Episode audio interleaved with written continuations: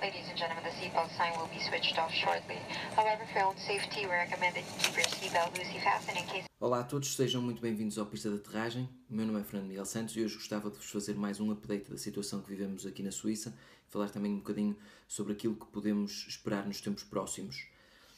Neste momento, na Suíça, eh, encontram-se confirmados 29.705 casos e 1.435 mortes. Em Portugal, 25.351 casos confirmados e 1.007 eh, óbitos relacionados com a pandemia do Covid-19. Existem já mais de 100 projetos de vacinação e este é um dos momentos mais ansiados por todos nós porque eh, será um passo muito importante no combate eh, a esta pandemia. No entanto, eu gostaria de vos alertar agora que acabará o estado de emergência em Portugal e que aqui se procede a um desconfinamento progressivo, mas que terá um impacto bastante grande, como já falei em outros vídeos, a partir do dia 11 de maio. É importante falar-vos de um estudo que foi feito pela Escola Politécnica Federal de Lausanne, em parceria com o Hospital John Hopkins nos Estados Unidos, que eh,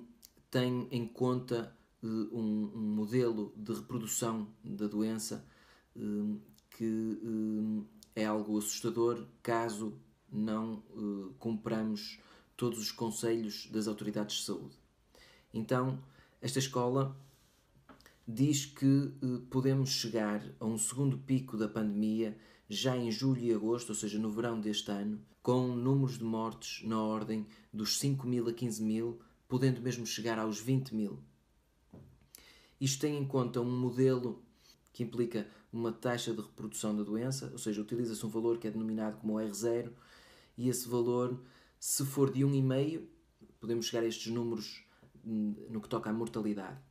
que é que é o R0 de 1,5? É quando uma pessoa infectada contamina uma pessoa e meia, em média. Já a chanceler alemã tinha falado uh, neste tipo de, de, modelo de projeção, dizendo que o R0 teria que ser inferior uh, a determinado número. Esse número é estimado pela Escola Politécnica e Federal de Lausanne como sendo abaixo de 1,2 uh, para que a pandemia se torne controlável, mas para nos afastarmos com mais certeza dela esse valor devia ser inferior a 1. Ou seja, caso eh, não mantenhamos os cuidados de eh, afastamento social de 2 metros, o uso recomendado eh, de máscaras em alguns casos, entretanto, eh, uma noção que foi introduzida nas, nos novos conselhos eh, e que faz todo sentido se e só se, como, como disse eh, num vídeo passado, mantivermos consciente que o uso da máscara não nos protege totalmente e que precisamos ter alguns cuidados, quer na colocação, quer na gestão da utilização. Eh, se não tivermos todos estes cuidados, podemos chegar a um R0 de 1,5, ou seja, uma pessoa infecta uma pessoa e meia, e a partir daí eh, termos um, um, um novo pico da pandemia